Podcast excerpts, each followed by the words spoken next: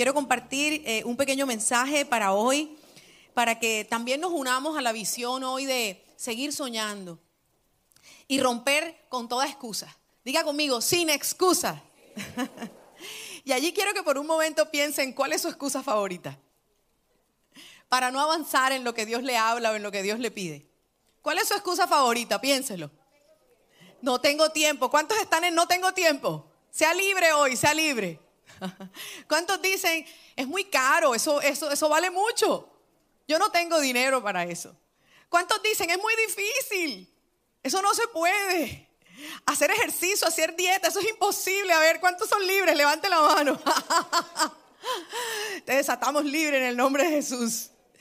¿Qué más? ¿Cuántos han soñado, Señor? Eh, yo quiero crecer ministerialmente, pero nos ha parecido difícil. Señor, yo quiero tener una casa, pero ha, resultado complicado. Entonces hoy vamos a hablar un poco de cómo la Biblia nos habla de vivir sin excusa. Acompáñame a lo que dice el Salmo 101, perdón, el Salmo 1. Vamos a leer verso 2 al 3. Y muchos se lo saben de memoria, que a mí me encanta. El Salmo 1 dice, verso 2, sino que se deleitan en la ley del Señor, meditando en ella día y noche. Son como árboles plantados a la orilla de un río que siempre dan fruto en su tiempo. Sus hojas nunca se marchitan y prosperan en todo lo que hacen. ¿Cuántos dicen, ese soy yo? Pero vamos a estudiar esas características maravillosas que dice. Tenga en cuenta esto, mire los detalles. Dice, siempre dan fruto en su tiempo. Sus hojas no se marchitan y prosperan en todo lo que hacen. Pero ¿de quién nos está diciendo esto? De el árbol que está plantado a la orilla de un río. Y nos está hablando de nosotros. Nosotros somos esos árboles plantados junto a las orillas de los ríos. Y los ríos son la presencia de Dios. Si usted y yo estamos plantados junto a los ríos de Dios, es decir, estamos plantados llenos del Espíritu de Dios, vamos a ser esos que siempre dan fruto a su tiempo. Vamos a ser esos que sus hojas no se marchitan. Vamos a ser esos que prosperan en todo lo que hacen. Si tenemos claro que el Espíritu de Dios es el que hace que en nosotros haya una insatisfacción, una indignación. ¿Cuántos, cuántos conmigo? Como estoy estancado, esto está muy quieto, en mi vida no está pasando nada, yo ando como frío, no sé. ¿Cuántos les da esa insatisfacción? ¿Y sabe qué? Que el Espíritu de Dios produce en nosotros hambre, anhelo de conquista. Ah, produce en nosotros esa insatisfacción de, Dios, yo quiero más. Señor, quiero ensanchar, quiero ampliar, quiero crecer. Señor, quiero lograr. Señor, quiero cambiar el carrito viejo del ni se compra ni se vende. ¿Cuántos van a cambiar de carro? Por fe. Bueno, el Señor le va a dar a los tres que levantaron la mano carro nuevo, a los demás no. Porque a veces ni arrebato ni fe tenemos para eso. ¿Mm? ¿Sabe qué? Solamente aquellos que dentro de su espíritu tienen una insatisfacción porque el espíritu de Dios les pone el anhelo de más, son aquellos que eh, extienden sus raíces profundas. Está estudiado por quienes saben de, de, todo el tema del crecimiento de las plantas, que cuanto más profundas sean las raíces, más grandes serán las ramas. Entonces, si usted echa profundamente esas raíces a los ríos de Dios, sus ramas serán más grandes. Dios va a ensanchar su ministerio, su territorio, sus negocios, su influencia. Todo eso lo ensancha el Señor, pero en los ríos del Espíritu. Significa mayor dependencia del Espíritu de Dios. Y ahí Dios tiene que hacer toda una renovación en nosotros para hacer morir ciertas cosas entonces, sigamos aprendiendo un poco más. Y quiero contarles aquí cómo el apóstol Pablo le está hablando a Timoteo y le está diciendo lo que él tiene que hacer para que él pueda progresar, para que él pueda dar fruto en todo tiempo. Primera de Timoteo, capítulo 4, verso 12 al 15. No permitas que nadie te subestime por ser joven Sé un ejemplo para todos los creyentes en lo que dices, en la forma en que vives, en tu amor, tu fe y tu pureza. Verso 13. Hasta que yo llegue, dedícate a leer las escrituras a la iglesia y a animar y a enseñar a los creyentes. no descuides el don espiritual que recibiste mediante la profecía que se pronunció acerca de ti cuando los ancianos de la iglesia impusieron las manos. Presta suma atención a todos estos asuntos y entrégate de lleno a tus tareas para que todos vean cuánto has progresado. Dios quiere que usted y yo progresemos. Y Dios quiere que todos vean cuánto progresan los hijos de Dios. ¿Saben por qué? Porque muchas personas van a llegar a los pies del Señor solo por ver tus obras, por ver tus frutos, por ver tus hojas verdes, por ver tu hogar, por ver cuánto has prosperado, de dónde te sacó el Señor y dónde te tiene hoy. Y Dios puso dentro de nosotros ese chip de progreso, de avance, de conquista. Es más, cuando usted lee toda la historia del pueblo de Israel y cuando ellos ya llegaban a un territorio y se conformaban, allí probablemente se, quedaban como quietos. El Señor les decía, ah, ah, hay más, avancen, hay más para conquistar. ¿Sí? Y, esta mañana yo leía algo sobre los, los descendientes de, de eh, los descendientes, dice, los descendientes de Caleb fueron aquellos que sacaron a todos los gigantes del monte que Caleb le pidió al Señor. Y yo decía, Señor, ¿cómo sería eso con el abuelo Caleb, por ejemplo, cierto? Que dice la Biblia que él ya tenía 80, pero que se sentía de 40. Y le dijo, Señor, dame ese monte. Pero dice que ese monte estaba lleno de los gigantes. Y dice que él, los descendientes de Caleb, fueron los que desalojaron a todos esos, gigantes para conquistar la tierra más deseada. Entonces te quiero decir, puede que Dios hoy te haya dado valles, te haya dado pequeñas montañas, pero hay una montaña más grande que Dios quiere darte. Y tiene que haber esa insatisfacción, ese progreso, ese deseo de conquista dentro de nosotros. Pero uno de los principales enemigos del progreso son las excusas. Y no es que Dios no hable, Dios nos habla muchas veces, pero nosotros tenemos excusas. Y esas excusas a veces parecen válidas. Yo oigo gente que me dice, no, mire, es que yo tengo dos niños pequeños, es que mi esposo trabaja mucho, es que yo vivo lejos, es que a mí no me alcanza. Y uno dice, ay, sí, hay que comprenderla, le toca duro. Pero cuando tú te pegas del Espíritu de Dios, como no son tus recursos, como no son tus habilidades, como no son tus limitaciones, porque dice la palabra, diga el débil fuerte soy. O sea, Dios se va a glorificar en donde tú eres débil, no en donde tú tienes, no en donde a ti te sobra, no en donde todo está dado porque tú todo lo tienes listo para hacer eso, sino donde no hay, donde no se puede, donde es tu debilidad. Si tú le crees a Dios, es donde Dios va a manifestar su poder. Así que diga conmigo, el que quiere, puede. Porque Dios lo único que espera que en tu corazón tú quieras que le creas y que quieras. Porque ahí es donde Dios va a manifestar su poder. Entonces les decía que uno de los enemigos principales de ese progreso, de ese dar frutos, es, son las excusas. la el segundo enemigo es la terquedad. Y la terquedad es, lo quiero a mi manera. Y, y a veces les voy a decir, yo he sufrido mucho por ser terca. Muchos años, yo recuerdo el Señor me daba casi que todos los años de cumpleaños el Salmo 32 y me decía, no seas terco como el mulo y el caballo. Y yo todos los años, Señor, cámbiame la palabra. Pero realmente es rendirnos y morir para decirle, Señor, lo voy a hacer como tú quieres, a tu manera y no a mi manera. Porque ¿saben qué pasa? Y va pegadito la terquedad con el orgullo. El orgullo nos hace creer que nosotros le vamos a enseñar a Dios nos hace creer que nosotros le vamos a decir a Dios cómo tiene que hacer las cosas. Y muchas de nuestras oraciones es, mira Dios, yo quiero así, así, así. Si no es así, no me sirve, ¿oíste? Yo lo quiero así, así, así. Tiene que pasar así, Dios. Y te quiero decir algo. ¿Y si Dios te cambia el plan?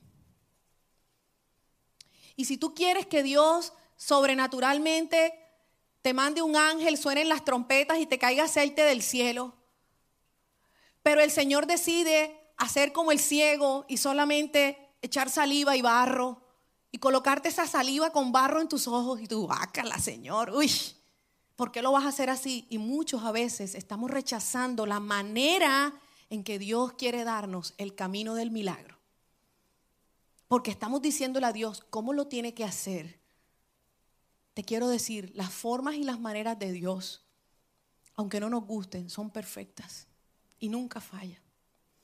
Yo eh, le contaba al profeta Swisher cómo fue trabajar en la Secretaría de Educación contra mi voluntad.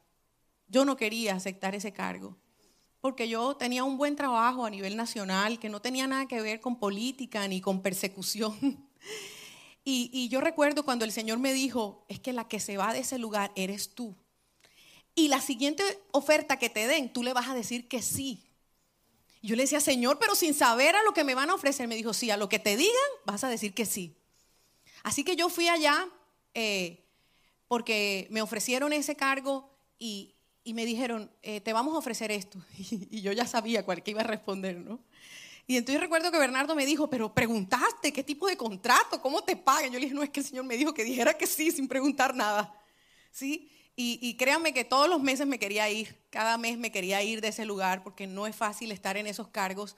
Pero posterior a, ver el, anhelo de Dios del colegio, de aprender un poco del tema de educación, entiendo por qué Dios quería que estuviera allí ese tiempo. Así que muchas cosas que a usted le parecen erradas y lógicas, que parecen fuera del propósito de Dios, están preparando el camino para el propósito de Dios. Eh, también recordé que eh, a mí no me gustaban los medios de comunicaciones. Ahora que la gente me dice, ay, pero lo hace bien ahí en Resplandece. Yo le pero si supieran que me cuesta, que no me gusta. Eh, recordé hace, hace más de 10 años, yo estuve en un trabajo donde me hacían entrenamiento de medios de comunicaciones y yo le decía, Señor, yo no quiero esto. Pero hacía parte del entrenamiento de lo que Dios quería. Y también recuerdo que unos cuatro meses antes de, que Bernardo le saliera su trabajo aquí en Córdoba, eh, me ofrecieron un nuevo empleo. Y yo le oraba a Dios por un empleo donde pudiera tener más recursos, pero no me imaginé cuando le clamé a Dios por eso. Dios es capaz de hacerlo, tú solamente tienes que disponerte para obedecerle. Y yo que le oro a Dios y más o menos como a las tres semanas me encuentro con una persona y me dice, me salió una propuesta nueva, ¿quieres trabajar conmigo? Y yo le dije, ay, déjame pensarlo, voy a orar. Así que esa noche me fui a orar y el Señor me dijo, es que tú me pediste, esta es la respuesta a la oración, ¿por qué dudas? Y yo le decía, uy Señor. Así que al día siguiente fui, presenté mi hoja de vida y le dije, listo, usted dígame.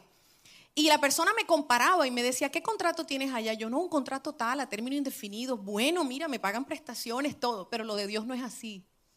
Porque lo de Dios es ilógico, a, a lo natural tuyo, a la seguridad que tú tienes.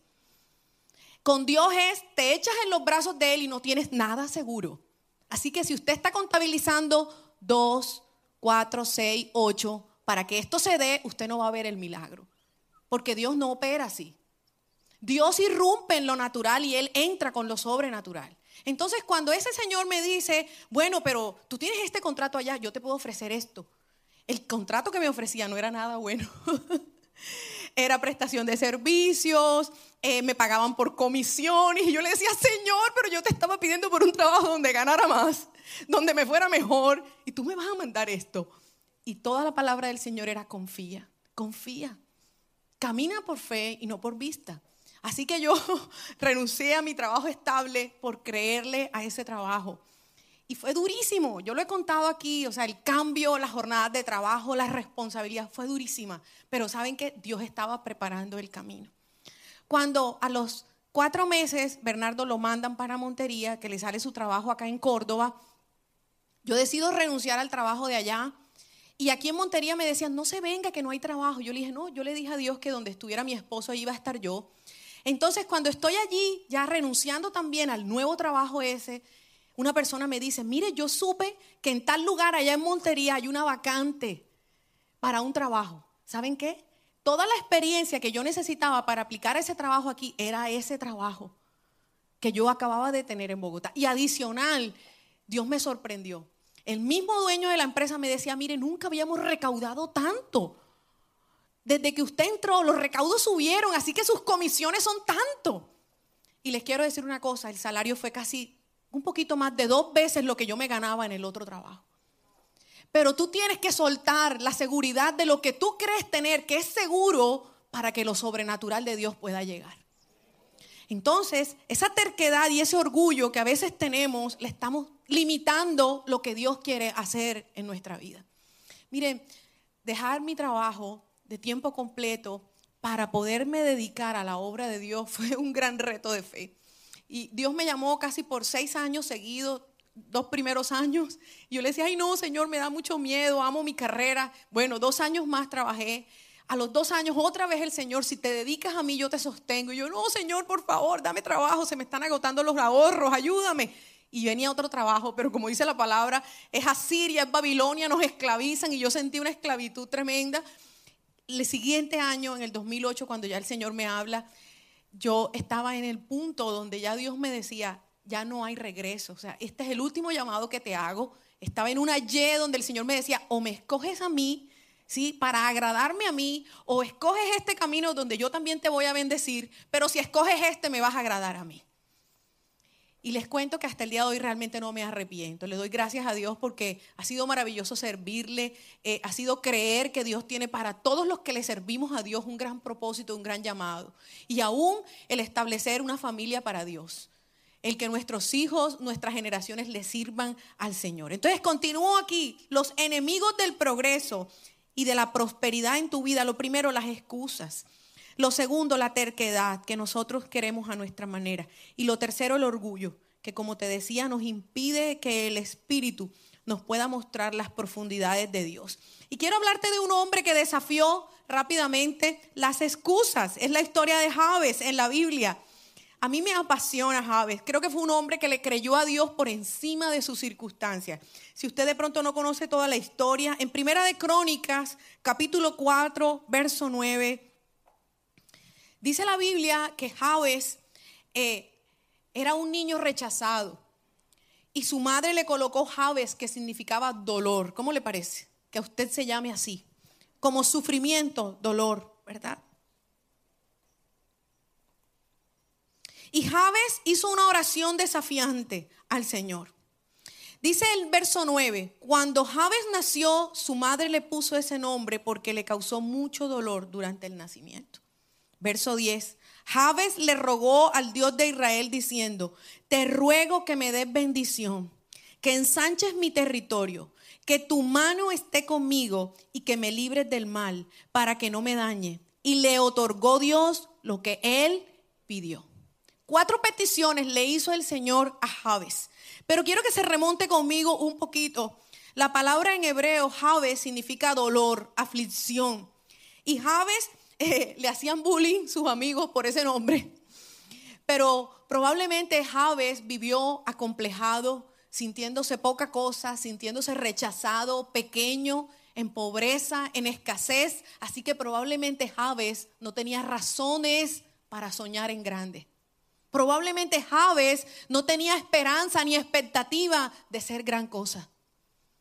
Pero él desafió su situación. Y no importa dónde tú hayas nacido, ni qué número seas en tu familia, ni qué poco tengas, Dios es capaz de hacer con lo poco que tenemos grandes cosas. Pero si contamos con Dios. Entonces Javes hizo esta oración desafiante al Señor y le dijo al Señor, te ruego que me des bendición. Es su primera petición. Javes creía y esperaba en el favor de Dios, que el favor de Dios da milagros. Y él hace esa oración a Dios lleno, lleno de fe. Dame bendición. Y miren, la palabra bendición para nosotros significa favor sobrenatural. A veces nosotros somos muy rápidos para decir, el Señor te bendiga, el Señor te bendiga, el Señor te bendiga. Bendiciones. Pero la palabra bendición significa favor de Dios. Favorecido, bendecido. Entonces Javes dijo, Señor, dame tu bendición. Diga conmigo, Señor, dame tu bendición. Estar bendecido es contar con el favor de Dios, donde tú y yo vamos. Entonces, hagamos un compromiso con Dios de pedirle a Dios que nos bendiga cada día. Señor, bendíceme en mi entrada y en mi salida. Señor, bendice las tareas que voy a hacer. Señor, bendíceme aquí en este negocio. Para que nosotros podamos ver la intervención divina de Dios. La segunda petición de Javes le dijo, si ensancharas mi territorio. ¿Cuántos necesitan ensancharse? Ensancha mi territorio, Señor. Primero pide bendición y luego Él pide que empieza a ensancharse todo lo que el Señor le había dado. Javes quiso más influencia, más responsabilidad, más protagonismo, quiso más espacio, quiso más territorio. ¿Cuántos quieren más? Amén. Si hoy te has conformado, si hoy estás quieto, dile Señor, que arda dentro de mí por tu espíritu un anhelo de ensanchamiento y demás. Porque te quiero decir, hay más. Dios quiere que seamos ambiciosos sin ser codiciosos. El pecado es la codicia, no la ambición. Diga conmigo, ambiciono las riquezas de Dios.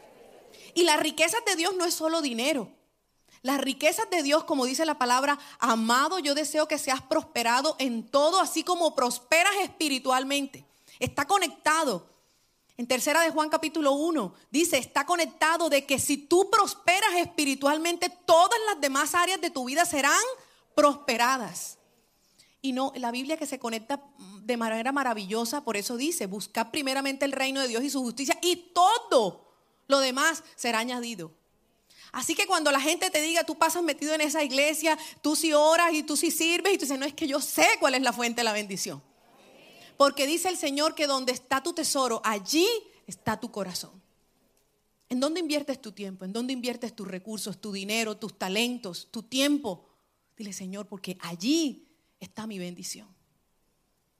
Para que hoy le puedas decir al Señor que tú sí quieres vivir sin excusas y servirle a Él la segunda petición de Jabe fue, ensancha mi territorio. Señor, te pido que aumente, Señor, todo lo que tú me has dado.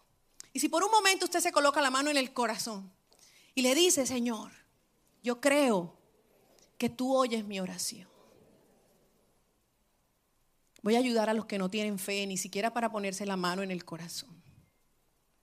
¿Sabe que todo lo que hagamos aquí en el mundo natural tiene un efecto en el mundo espiritual? Listo, ayúdele al de al lado, dígale, yo te pongo la mano en el corazón, ayúdele. Vamos, vamos, vamos. ¿Tienes mano? ¿Tienes corazón? Vamos a salir desafiados de aquí, Señor. Dígale, Señor, necesito fe para creer que tú vas a intervenir en mi vida de una manera tan especial y tan grandiosa como llegaste a la vida de Saúl y lo cambiaste y lo mudaste en otro hombre en un instante. Múdame, Señor. Múdame para que no quede nada de mí y yo me convierta en la persona que tú quieres. Dame, Señor, mayores inversiones. Aumenta mis negocios. Aumenta mi trabajo. Aumenta mi ministerio. Ensancha, Señor, mis oportunidades. Dame, Señor, de las riquezas del cielo. Ayúdame a moverme sin fronteras para que todos los milagros y todas las bendiciones que tú tienes para mí ocurran ahora, de manera acelerada y en el tiempo perfecto tuyo. En el nombre de Jesús. Amén. Y le voy a pedir que anote esta fecha, porque le vamos a pedir al Señor un aceleramiento especial. Saben que sentimos muchísimo con el fin de semana pasado que empezamos una nueva temporada que los cielos se abrieron. Y hoy durante la alabanza el Señor nos decía, es tiempo de milagro. Es temporada de milagro. Créale a Dios por, porque algo sobrenatural venga para usted. Y dígale, Señor, tengo expectativa. Y alimente la expectativa del milagro. ¿Sabe por qué? Porque no es por lo que vemos. Diga conmigo, aunque no veo, yo creo. Porque así es que Dios obra. Y dice la palabra en Zacarías capítulo 4, verso 6 la partecita, la segunda parte B, dice, no por el poder ni por la fuerza, sino por el Espíritu, dice el Señor de los ejércitos. Así que Dios es especialista en hacer obras en medio de los espacios o los lugares donde te dicen no hay, no se puede. ¿Por qué? Porque Él va a mostrar su poder para que tú no veas que lo hizo el hombre. Nadie se va a robar la gloria de Dios. No es por el poder ni por la fuerza, no es por tu sabiduría, no es por tus contactos, no es por la seguridad que tenemos en las personas, es por el poder del Espíritu de Dios que obra en nosotros. Y la tercera petición que le hizo Javes al Señor fue que tu mano esté conmigo. Pidió la compañía de Dios.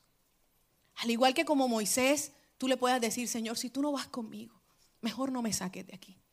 Que tú te asegures que en cada situación, en cada momento, en cada proyecto, en cada decisión, la mano de Dios va a estar contigo. Dios va a proveer lo necesario para que nada te falte en esa nueva misión que el Señor te entrega. Y la cuarta petición, Él le dijo, Señor, que me libres del mal. Así que Él reconoció el poder del mal. Pero Él sabía que Dios era el único que podía guiarlo, que podía protegerlo, que podía guardarlo de todo lo mal, de todo el mal. Y Javes derrotó todas las excusas de su infancia triste, de su infancia sin esperanza. Probablemente nunca lo alabaron, probablemente nunca lo exaltaron, nunca le dijeron que era bueno, de pronto no era ni siquiera pilo ni inteligente en el colegio, pero él fue capaz de derribar las excusas. Y hoy vamos a tirar a la basura la bolsa de excusas. ¿Cuántos van a tirar esa bolsa grande de excusas? Y le van a decir, Señor, contigo yo puedo. Voy a mencionarles algunas. Es demasiado duro. No tengo tiempo suficiente. Tengo demasiados problemas personales en este momento para comprometerme con Dios. Yo nunca he hecho eso. Eh, ya estoy viejo para eso. ¿Cuántos dicen, ya estoy viejo? Ya estoy viejo para aprender inglés. eso no es para mí. Y a veces, mire, yo he escuchado excusas tan religiosas como esta. Todo tiene su tiempo. El tiempo de Dios no ha llegado. El tiempo de Dios es perfecto. Y la Biblia dice que el que espera el clima perfecto nunca siembra. Y hay muchas cosas que a veces no se dan porque no somos esos que arrebatan. Porque la Biblia dice que los violentos, dice, de ellos es el reino de los cielos, que son los que arrebatan las bendiciones. Si te quedas quieto a que todo te llegue del cielo, tú no eres de los violentos que va a arrebatar la bendición. Y a veces escucho también como, estoy esperando que el Señor me confirme. Sí, pero esa es la confirmación número qué. O sea, te habló el Señor en la mañana, te habló el mediodía, te oíste un programa y te habló, te oíste una prédica y te habló, y tú todavía quieres que se alineen los planetas para que el Señor te hable. Y le quiero decir que allí opera mucho la terquedad. Mire, yo le he creído a Dios con palabras que Dios me ha dado una o dos veces, le he creído, y después hay problemas fuertes y, Señor, por favor, mira, yo creo que metí la pata, que me equivoqué, Dios mío, fui muy, muy impulsiva. Y el Señor me dice, ve y busca. Y yo trato de escribir todo en el devocional y busqué en el devocional. Y yo le dije, Señor, esta es la palabra, tú no mentiste, Señor. Y el Señor me dijo, tienes que creer y perseverar. Porque cada vez que tú le creas a Dios, por la palabra que Dios te da, van a haber obstáculos y van a haber enemigos. Pero te tienes que mantener firme en la promesa que Dios te dio para que se den las cosas. Porque si usted eh, eh, mira la historia de Josué, dice la palabra que Moisés murió y el Señor le dijo, bueno Josué, ahora tú eres el que vas a llevar a este pueblo a reclamar la tierra y tú eres el que la vas a repartir. Pero dice la palabra que allí mismo Josué, él tenía miedo. Y ya se imaginan la comparación del grande que era Moisés y la gente decía, tú Josué, ¿será que Dios iba a estar contigo? Y el Señor le dice, como estuve con Moisés, también estaré contigo. Y diga conmigo, también estará conmigo. ¿Mm? Todo esto que usted vio que Dios hizo para la iglesia, también lo hará con usted si usted le cree. Para Dios no hay nada imposible. Necesitamos creerle. Y por eso hoy, de manera especial, vamos a orar como Javes oró. Y le vamos a decir al Señor que nosotros creemos que Él es capaz de cambiar nuestra vida probablemente pequeña, insignificante, estancada, quieta, limitada, y usted le diga, Señor, quiero un cambio. Quiero un cambio. Y miren, yo no tenía esa palabra, pero hoy vino de parte del Señor. Mientras estábamos en el tiempo de la alabanza, en la segunda alabanza, el Señor me llevó a recordar. Y dice que cuando el profeta ungió a Saúl, Dice que en ese momento él le dijo, ve y te vas a encontrar con unos profetas y profetizas con él, iba a profetizar con él. Dice que en ese momento el Espíritu de Dios llegó sobre él y lo mudó en otro hombre. Dios no necesita demasiado tiempo para hacer un cambio en tu vida. Pero tú sí necesitas un arrebato dentro de ti para decirle, Señor, no quiero seguir siendo el mismo. Cámbiame. O sea, tiene que venir dentro de ti el celo de que Dios te cambie. Hazle así al de al lado. Si estás conforme así como estás, duro, hágale duro, que le quede el morado ahí. Si estás conforme así como estás, así te vas a quedar. Hágale así, así te vas a quedar. Porque nadie va a pelear esa batalla por ti. Pero si dentro de tu corazón hay un anhelo porque Dios te transforme, entonces la transformación de Dios va a llegar. Va a llegar porque Dios es capaz de hacerlo todo nuevo. Dile, Señor, llévate todo. Las cosas que no te gustan de ti. Aún aquellas que te gustan, pero que son un obstáculo y una excusa, dile, llévatelas también, Señor. Listo, entonces póngase en pie y vamos a orar. Señor, gracias te damos, Padre, porque estamos seguros, Señor, que hoy has hablado a nuestra vida. Y así como hemos orado, Señor, queremos ser esos que están plantados junto a las corrientes de agua. Clamamos, Señor, por como dice la palabra que se deleitan en la ley de Jehová de día y de noche, Señor, que están plantados junto a las corrientes de agua, que su hoja siempre está verde, Dios, y que dan fruto en todo tiempo, y que todo lo que emprenden prospera, Señor. Yo quiero ser ese, Padre. Yo quiero ser esa persona, Señor, que se le ven sus ramas, Señor, extenderse, pero porque mis raíces son profundas. Señor, no tengo más excusas para una vida superficial contigo, Señor. No tengo más excusas para sentirme que así como estoy, estoy bien, creyendo que no hay más para mí. Hay más de las profundidades tuyas, Señor. Hay más de los ríos tuyos, Señor. Yo quiero conocerte más. Yo quiero, Señor, caminar en intimidad contigo. Yo te pido, Señor, que yo pueda salir de este lugar desafiado a buscarte más. Desafiado, Señor, a buscar tu presencia, a buscar tu espíritu, Señor, a anhelar más de ti. Y que al igual que Saúl, Señor, cuando tu espíritu me visite, tú me mudes el corazón, me mudes la manera de pensar. Vamos a esta oración conmigo. Me mudes mi manera de hablar, me mudes mi manera de vivir, me mudes mi manera de pensar, mi manera de actuar, mi manera de servirte. Múdame, Señor. Vamos, dígale, múdame, Señor. Arráncame el corazón, cámbiame. Cámbiame, Señor. Porque si lo hiciste con Javes, lo harás conmigo, Señor. Ese Javes que se creía poca cosa. Ese Javes que nació en un hogar donde le decían el que causó dolor. El pequeño, el feo, el que no es inteligente, el que no tiene, el que no tiene esperanza. Ese Señor que se atrevió a hacerte esa oración y decirte, bendíceme, Señor. Ensancha mi territorio, Señor. Ese hombre que te creyó, Señor, y vio la unción tuya, Padre.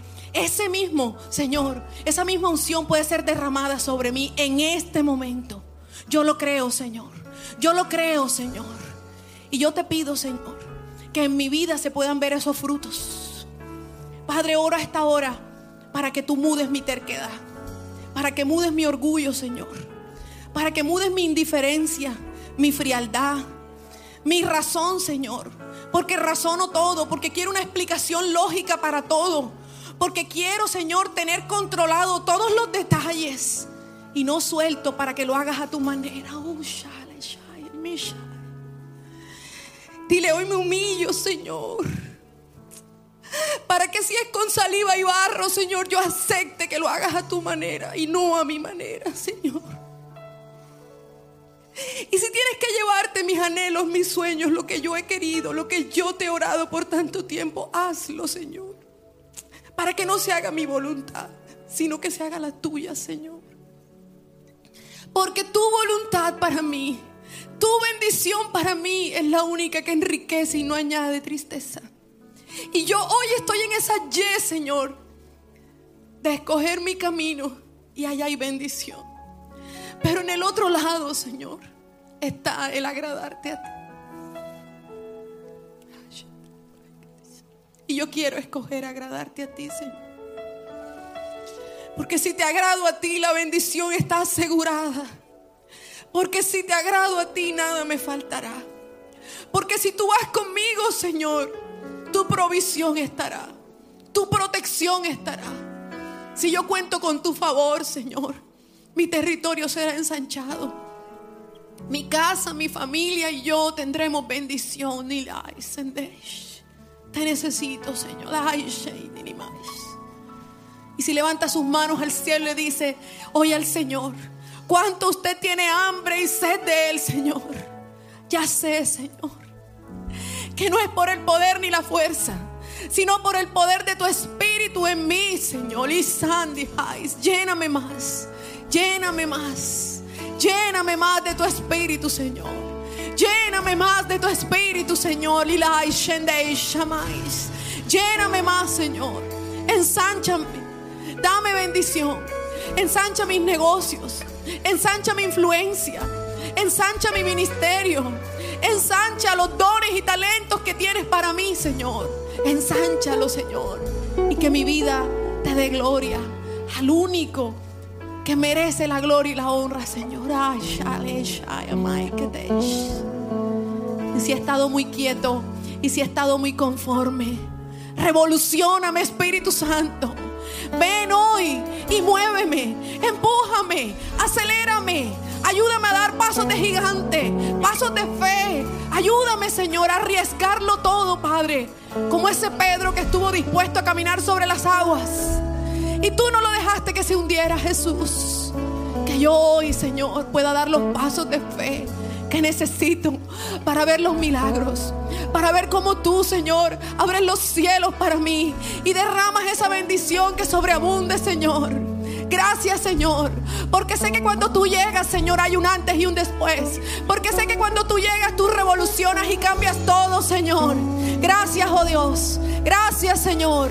Gracias porque hoy tengo expectativas de los milagros y de las cosas grandes y maravillosas que tú harás porque yo te creo, Señor. Porque yo te creo, Señor.